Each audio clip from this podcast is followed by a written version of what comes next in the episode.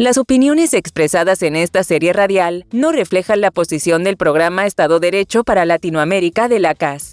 Las afirmaciones presentadas en esta publicación son responsabilidad exclusiva de quien las profiere y no compromete de manera alguna a la CAS, a sus representantes ni a alguno de sus miembros. Esto es Podcast con K, una mirada fresca al Estado de Derecho en Latinoamérica.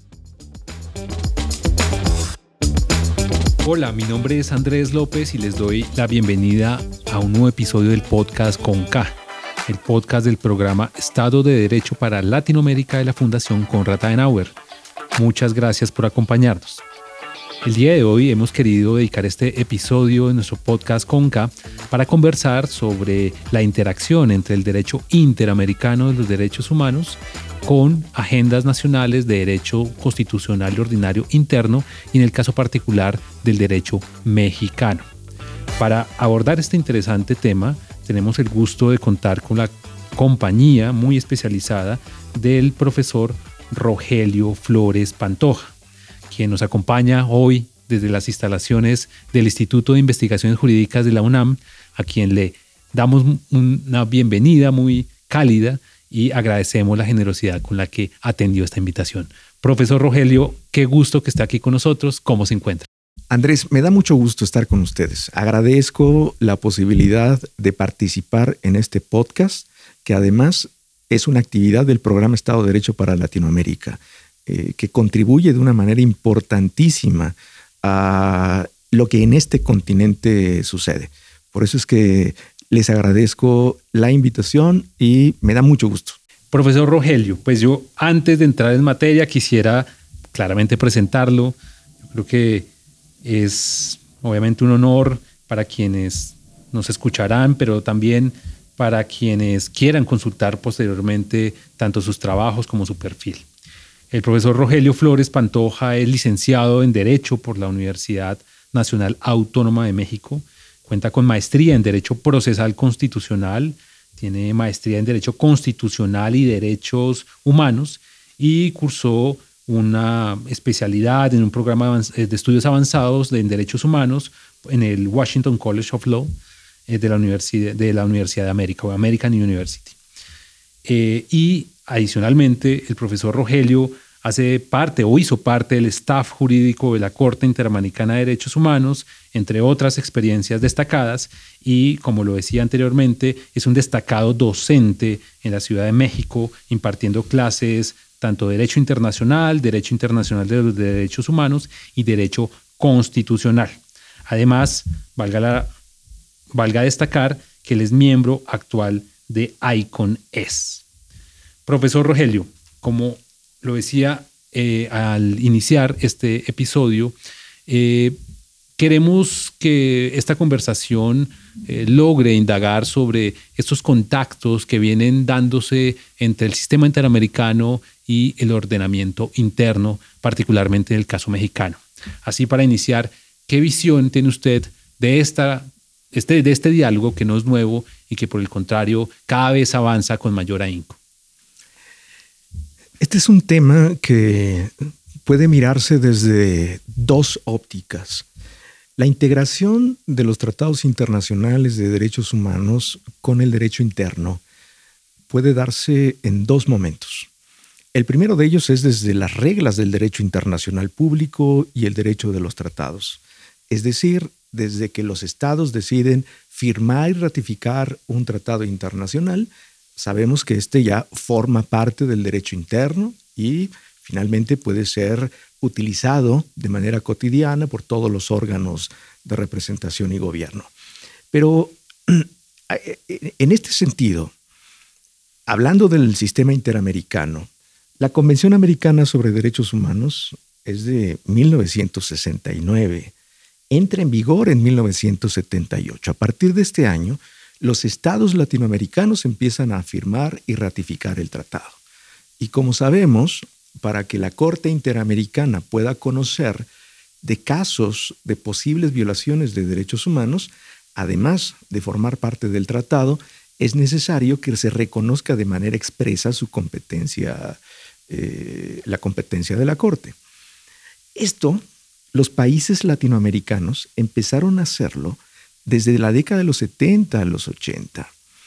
Lo que quiere decir es que desde estos años, pues ya podrían ser invocados estos tratados e incluso las obligaciones internacionales derivadas de, de, su firma y ratificación, pues desde ese momento existen.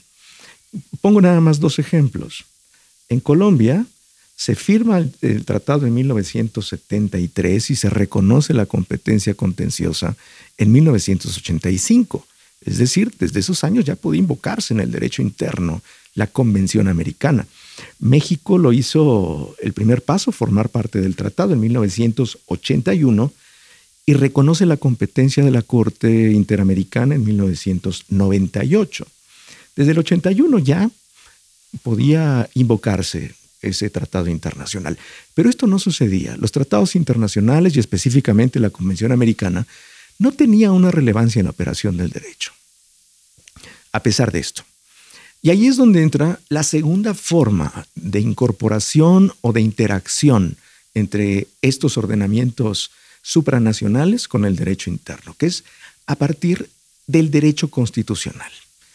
Y esto es algo que se empezó a dar en Latinoamérica en procesos de transición política que se dieron a final de la década de los 80 y principio de los 90, que culminaban o con nuevas constituciones o con reformas constitucionales importantes. Y una característica peculiar de todo este proceso latinoamericano que se da en estos años es que la configuración de los bloques de constitucionalidad les reconoce la misma jerarquía a los tratados internacionales de derechos humanos, como lo hizo Colombia en 1991 o como lo hace México en el 2011. Eh, en este momento ya tienen un impacto distinto, porque estos tratados internacionales se convierten en parámetro. La constitución es el parámetro de actuación de todos los órganos de representación y gobierno y también se convierte en parámetro tanto de creación, validez y aplicación de las normas inferiores dentro del ordenamiento. Por eso es que a partir de la integración de los bloques de constitucionalidad en la forma en la que se configuró en Latinoamérica, la Convención Americana y los demás tratados del bloque que integran el bloque asumen un papel protagónico en la operación del derecho. Y ahí es donde se genera esta interacción entre las normas convencionales y la jurisprudencia que se produce eh, sobre ellas con relación a la jurisdicción, tan, a la jurisdicción nacional, tanto en lo constitucional como en lo ordinario o lo local. Pues muy interesante esa aproximación historiográfica, pero también normativa en términos del peso que ha tenido, tiene y seguramente seguirá teniendo las normas convencionales en los órdenes internos. Profesor, eh, yo ahora quisiera como proponerle que nos ayude un poco a discernir esta evolución que ha tenido el, control de convencionalidad o la aplicación de normas convencionales desde la discusión, digamos, eminentemente teórica y quizás constitucional, muy atada a la discusión sobre el bloque y sobre la jerarquía constitucional que usted nos ha señalado anteriormente. Y ahora lo que uno encuentra son los usos de, la, de, las de los usos de las normas convencionales a partir de un portafolio bastante amplio y diverso de casos, necesidades que las sociedades tienen comúnmente. Sí, e, e, esto ha tenido un impacto tanto jurídico como político importante, porque el derecho tiene la obligación de darle respuesta a la dinámica social. Las normas regularmente entran en tensión desde el momento de su vigencia, entran en tensión con la realidad que regulan, porque ésta va transformándose de manera permanente. La forma en la que tiene el derecho para darle respuesta a esta dinámica social, pues es por una doble vía. Una es la reforma, la reforma a la ley o a la constitución, pero otra que resulta muy importante es en la interpretación que se hace en el caso a caso, es decir, cómo se resuelven los conflictos que de manera cotidiana se presentan en las sociedades. Y allí el derecho juega un papel muy importante, porque a nuestra especie le caracteriza la condición social, en un primer eh, término, y, y estamos, eso, eso implica que estemos interactuando permanentemente con otras personas. Cuando esa interacción se convierte en un conflicto y las personas que, eh, que, están involucradas en él son incapaces de resolverlo, pues acudimos a un tercero ajeno a que por vía del derecho y del proceso lo resuelva. Y ahí es donde entran las instituciones del Estado, específicamente la función jurisdiccional. ¿Cómo utilizan eh, los poderes judiciales el marco normativo con, el que hoy cuentan para resolver esos problemas cotidianos?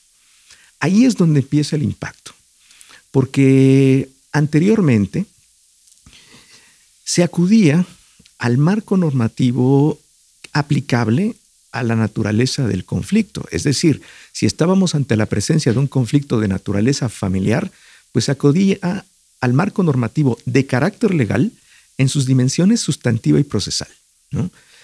Si era un conflicto de carácter civil o de carácter mercantil, lo mismo.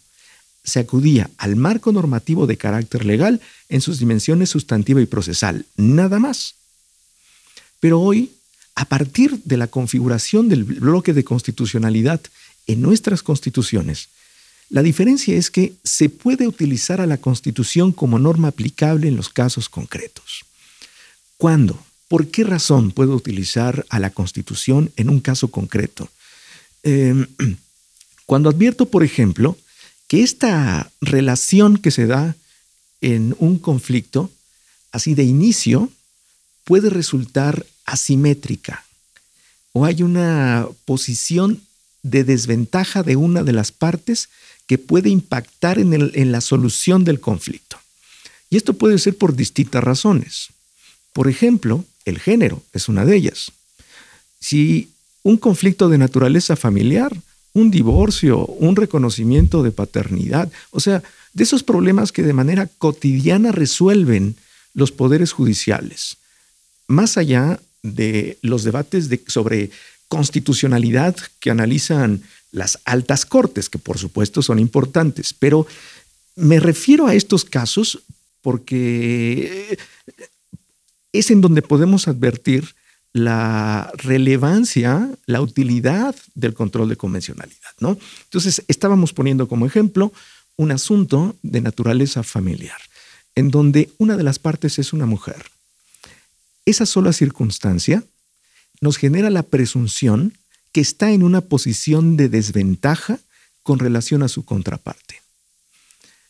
¿Qué es lo que tiene que hacer el operador jurídico ante eso, ante esa presunción? Analizar todas las normas que tiene eh, posibilidad de utilizar, además de las de carácter legal, la norma constitucional que permita darle un sentido distinto a la aplicación de las normas de carácter legal en el caso concreto. ¿Con qué propósito? Equilibrar. Inicialmente equilibrar esa posición de desventaja que puede impactar en la solución del conflicto. Toma todas las medidas necesarias. Y ahora, más allá de la mera legalidad que por supuesto tiene que atender, ahora puede dar un sentido distinto al efecto de la aplicación de esas normas en el caso concreto utilizando a la Constitución. Y lo mismo puede hacer, por ejemplo, cuando en, el, en la fase probatoria, en el desahogo de una prueba y pongamos como ejemplo una persona con una discapacidad motriz y que tiene que acceder al local de un juzgado para desahogar una prueba, pero que no tiene facilidad para la accesibilidad y que eso le impide llegar.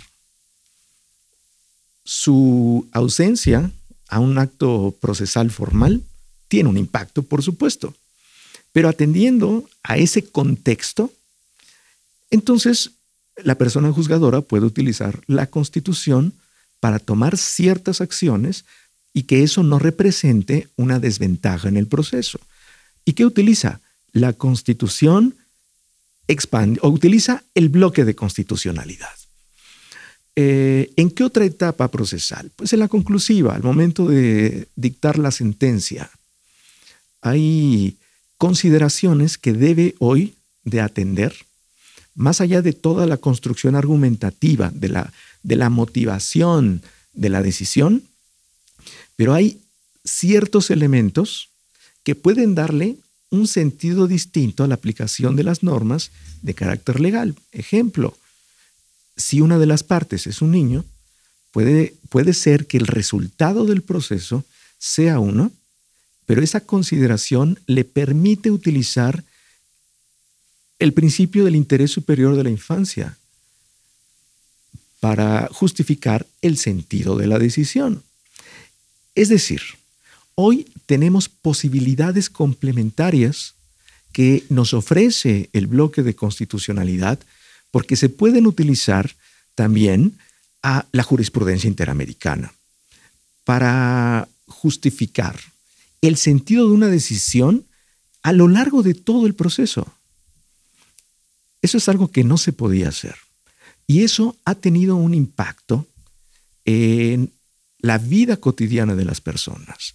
Porque esos criterios, esa jurisprudencia interamericana que después recogen las altas cortes nacionales y que después pueden ser utilizadas por cualquier órgano del poder público, entre ellos el Poder Judicial, les ofrece las posibilidades de utilizar a la Constitución como norma aplicable en los casos concretos y como un factor de transformación de las circunstancias adversas que se van presentando en las sociedades todo el tiempo.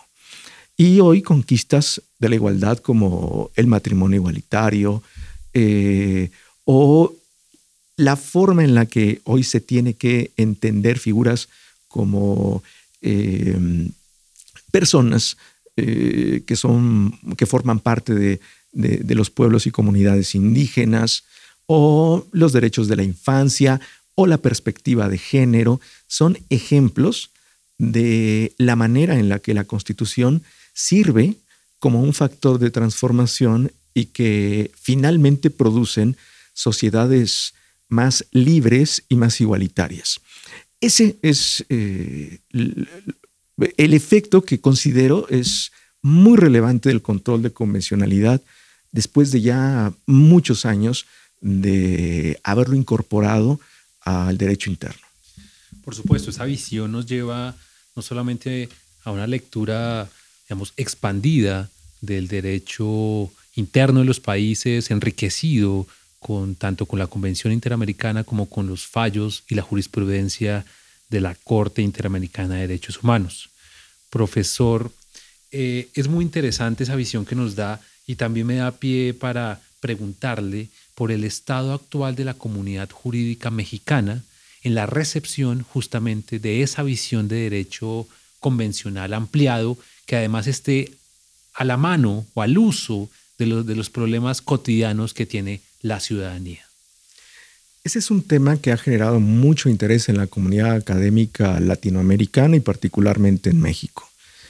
Ah, desde la actual configuración constitucional de los derechos y sus garantías, que sucede en el año 2011, que llegamos eh, tarde con relación a muchos países latinoamericanos que, como refería al inicio, comenzó finales de los 80, principios de los 90, nos daba la posibilidad de retomar ya todas esas discusiones que se habían dado en, otras naciones latinoamericanas y que con las peculiaridades de, de nuestro caso, ya nos permitían hacer análisis y estos pues se van transformando atendiendo a la circunstancia eh, política de, cada etapa, a la conformación de la Suprema Corte, en, esos, eh, en, los momentos en los que es necesario debatir. Eh, y justo esa configuración constitucional de 2011 es decir, ya a más de una década que sucedió en México, ha posibilitado que el debate haya evolucionado y que desde el inicio eh, juristas mexicanos como don Sergio García Ramírez o como Eduardo Ferrer MacGregor escribieron de una manera importante sobre el control de convencionalidad y sentaron una base eh, dogmática para tratar de entenderlo. Eh, pero posteriormente, la, la evolución de nuestro bloque de constitucionalidad la marcó la Suprema Corte de Justicia cuando interpretó el bloque de constitucionalidad en el, eh, principalmente en dos aspectos. En, México, la forma de integrar la jurisprudencia, una de ellas era cuando existían dos criterios contradictorios. La Corte Suprema, o la Suprema Corte, como se le conoce acá, analizaba y decidía qué criterio prevalecía. En ese sentido, se interpretó el artículo primero de la Constitución, que fue, que es en donde encontramos el bloque de constitucionalidad, sobre dos aspectos. Primero, si los tratados internacionales de derechos humanos tenían jerarquía constitucional, es decir, si existía o se reconocía la existencia del bloque de constitucionalidad. Eso era un aspecto. El segundo, el nivel de vinculatoriedad de la jurisprudencia interamericana. Finalmente decidieron que, o sea, reconoce la existencia de bloque de constitucionalidad, que aquí se le conoce como parámetro de regularidad constitucional, y también se establece que la vinculatoriedad de la jurisprudencia interamericana es general, es decir, en los casos en donde México haya sido eh, Estado parte material, pero en donde no también, toda la jurisprudencia interamericana es vinculante. Pero uno de los aspectos que también se decidió en, este, en esta interpretación fue que cuando se estuviera ante la presencia de un conflicto entre una norma constitucional que restringiera de manera expresa un derecho y una norma convencional, el criterio que prevalecía era la jerarquía de la Constitución. Se desestimaba la norma convencional y siempre en todos los casos prevalecía la norma constitucional. Y aquí el debate se centró particularmente en algunas figuras que son evidentemente contrarias a derechos humanos. Y me refiero a dos figuras que están allí en la Constitución. Una de ellas es el arraigo, la posibilidad, una figura que eh, solo existe en México y que le da la posibilidad en los asuntos de carácter penal de detener a una persona hasta por 80 días solo con el propósito de investigarla.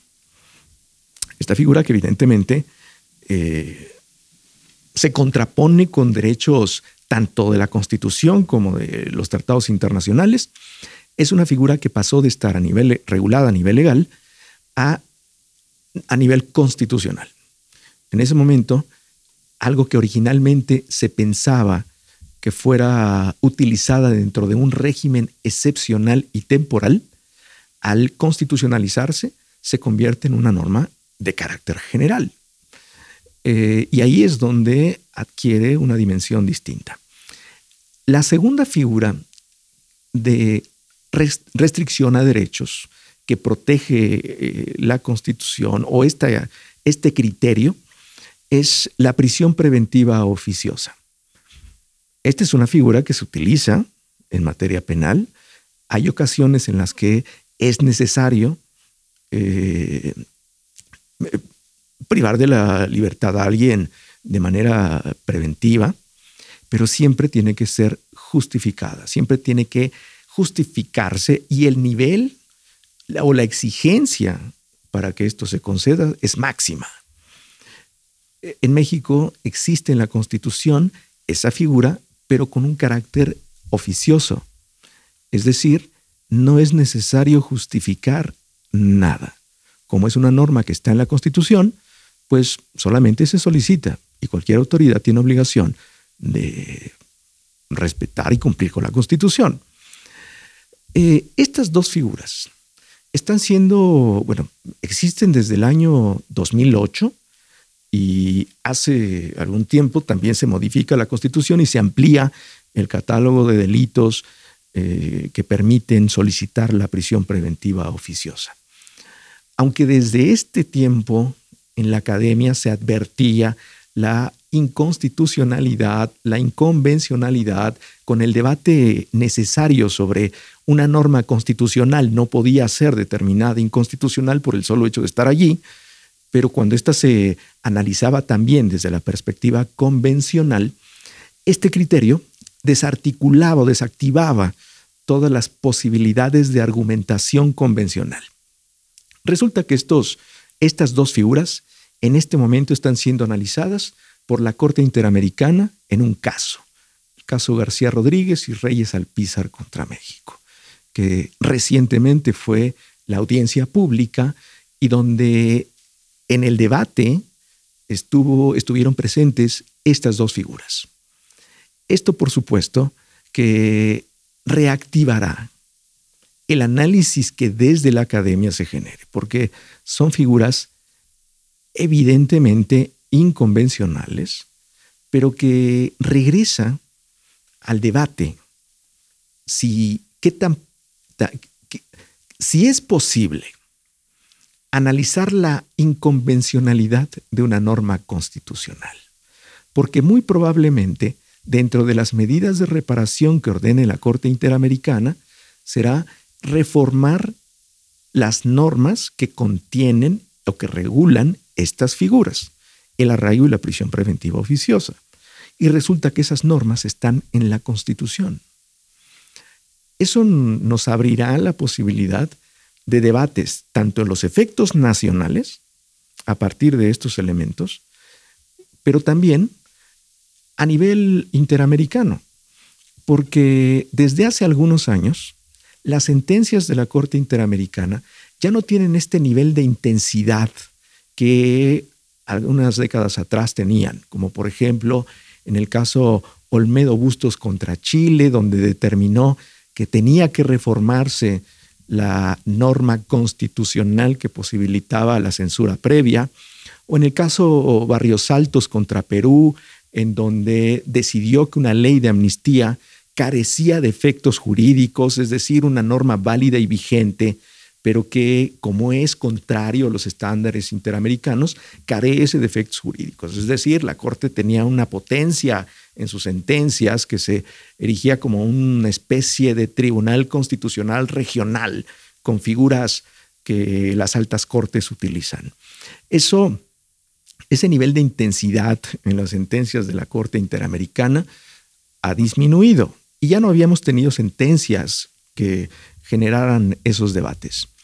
Esta me parece que va a dar también elementos suficientes para analizar el efecto desde el sistema interamericano o desde la lógica del derecho internacional de los derechos humanos con relación a su impacto con, con, la jurisdicción nacional, eh, reaviva ese debate, más el que se dé aquí a nivel nacional. Entonces estamos ante esa inminente eh, posibilidad de reabrir el análisis académico. Pues muy interesante ese, ese preludio que nos hace profesor Rogelio frente al fallo que está por producir la Corte Interamericana de Derechos Humanos en el caso, en uno de los casos en los que se controvierte la responsabilidad del Estado mexicano. Profesor Rogelio, creo que ha sido bastante generoso en sus explicaciones, creo que nos vamos con un panorama bastante general, pero sobre todo muy práctico sobre sobre el control de convencionalidad desde, la perspectiva de los ciudadanos, desde la perspectiva de los litigantes, pero también desde las medidas que deben adoptar los estados para que finalmente estas herramientas lleguen a la ciudadanía, que es la que está ávida de que finalmente se garanticen sus derechos. Profesor Rogelio, ha sido realmente un placer escucharle, ha sido un privilegio tenerlo aquí en estos micrófonos y le agradecemos enormemente la gentileza con la que atendió esta invitación. El agradecimiento es de mi parte. Es un honor haber estado aquí y poder exponer estas ideas que tienen como propósito también contribuir al análisis y al debate que sobre estos temas necesariamente se debe dar en nuestros países. Bueno, y a nuestros oyentes, como siempre, les agradecemos la sintonía y les invitamos a estar muy pendientes de este su podcast con K. Recuerden el podcast del programa Estado de Derecho para Latinoamérica de la Fundación Konrad Adenauer. Mi nombre es Andrés López y nos escuchamos próximamente. Hasta entonces.